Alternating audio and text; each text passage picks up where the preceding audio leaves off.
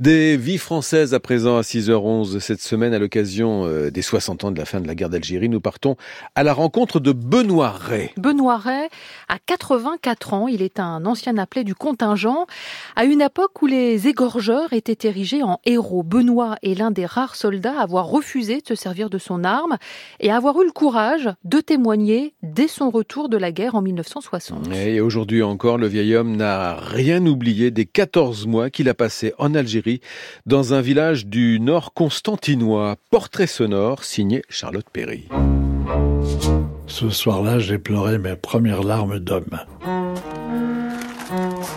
Vraiment, on les réduisait à, rien du tout, quoi. Moi, j'y pense encore tout le temps.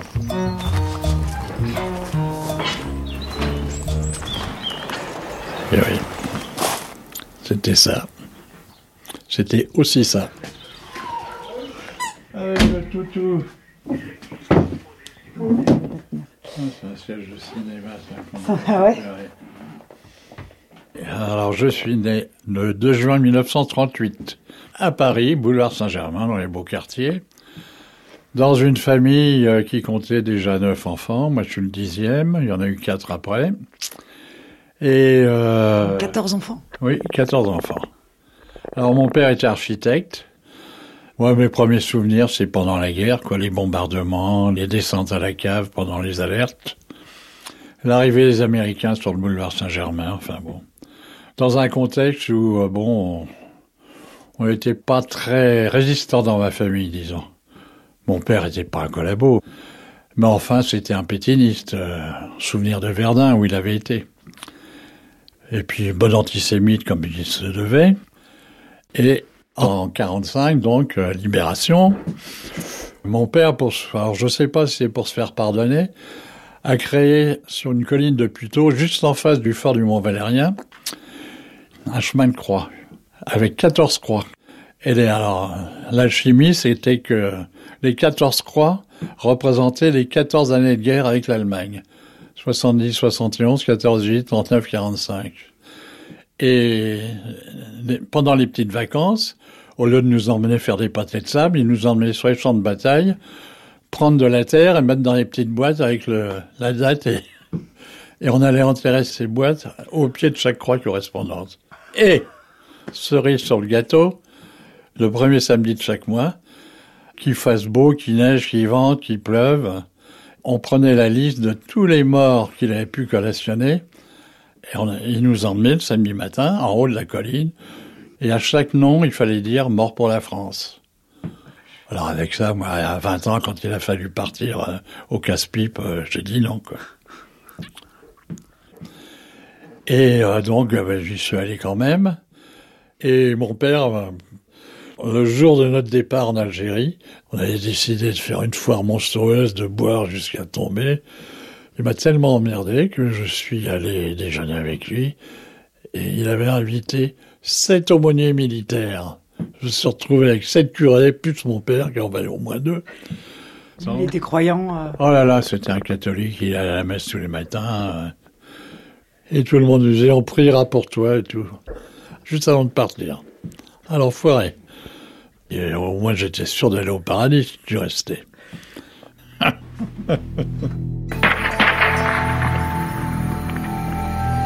Bougez pas, hein. Bougez pas, ne tirez pas. Qu'est-ce qu'il a tiré là Vous êtes parti quand en Algérie? C'était en 59 au mois de septembre 59. C'est que ce merdier là, vous avez vu quelque chose? J'avais 21 ans. Qu'est-ce que vous avez vu? Où est-ce qu'ils sont là? Derrière ça Et je me suis retrouvé dans les commandos. Bougez pas, bougez pas, là. J'ai pas bougé. On été envoyé tout de suite au-dessus de Djidjeli, dans un petit village qui s'appelait Texena, qui était complètement détruit, démoli. C'était un haut lieu de résistance parce que c'est la Kabylie, quoi. Et c'est les Kabyles qui ont été les premiers à se révolter.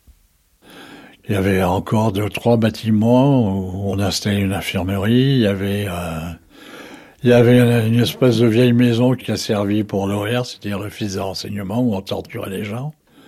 Et quand je suis arrivé, tout le monde me dit, rasez-vous la moustache. Moi, j'avais pas de moustache. Et parce que le commandant qui faisait la sélection pour les commandos avait pris les, types avec des moustaches. Manque de peau, ce coup-là, il a dit, les plus grands sortaient des rangs. Moi, je faisais 1m90, donc j'étais bon. C'est comme ça que j'ai été choisi. Et sur mon carnet militaire, c'était inscrit volontaire commando. Pour dégager la responsabilité de l'armée en cas de blessure ou de mort. Donc vous n'étiez pas du tout volontaire Ah, pas du tout. Alors c'était des unités d'élite, euh, bon, euh, on nous formait à être des tueurs, c'était uniquement des gens du contingent, mais encadrés par des militaires de carrière. Mais on en faisait très vite des, des guerriers, hein, pour la plupart. C'était un mix entre les paras et les légions, et euh, on nous faisait croire qu'on était aussi fort qu'eux. Ça, ça faisait partie, c'était comme une médaille d'égorger quelqu'un. On a été très peu à refuser ce genre de choses. Mais bon, moi j'ai eu le, je ne sais pas si c'est du courage ou de l'inconscience, mais je n'ai pas voulu participer à ça. Tout de suite, j'ai dit non. Je, je, suis le mouvement, mais je ne, je ne tirerai pas. Je ne voulais pas toucher une arme. Et une fois, je me suis retrouvé nez à nez en haut d'une colline avec un félaga. On s'est regardé, et chacun a descendu de son côté. Tant mieux. Et puis après, donc, j'ai eu la chance de, de, devenir infirmier. Donc là, il n'était plus question que je tire. J'allais ramasser les morceaux quand même sur le terrain, j'allais retirer les morts, enfin bref. C'était pas très gai, mais au moins j'avais les mains à peu près propres. Pourquoi vous vouliez pas tirer comme ça? Ah, comme ça, par conviction. Euh, c'est ce qu'on se demandait avec des copains, qu'est-ce qu'on vient foutre ici, quoi? J'avais un fusil, mais je m'en suis jamais servi. Si, une fois. Une fois pour empêcher un viol. Et deux copains qui voulaient prendre une gamine et tout de 13-14 ans. Je leur ai dit, non les gars, oui, y touchez pas. Ouais, t'es con, quoi? Tu peux en profiter, lui, non Et ils l'ont pas fait. Mais c'était fréquent, ça, les viols? Ah, Les viols, c'était courant. Oui, j'ai le souvenir d'un sous-lieutenant qui était du contingent, du reste. Donc, c'était quelqu'un qui devait être, je sais pas, étudiant euh, un an avant, qui nous a dit, vous pouvez violer, mais faites ça discrètement. Ah oui, c'était comme ça, il n'y avait pas de souci. Jamais eu quelqu'un qui a été condamné pour ça. Les opérations de ratissage, quelqu'un entrait dans une mechta, euh, c'est-à-dire une, petite maison entorchée. S'il y avait une fille qui leur plaisait, euh, ils faisaient sortir les autres et puis les violaient. Ah non, c'était une pratique très très courante. Et personne ne disait rien? Bah non, personne.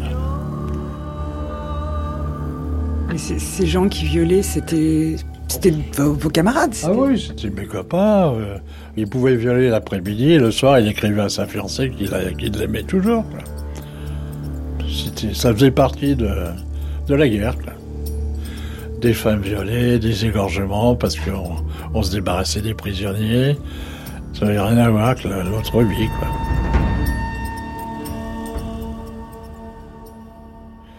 Mais je comprends, c'était pas facile quand on voit effectivement un copain qui s'est fait égorger, parce que c'est arrivé aussi.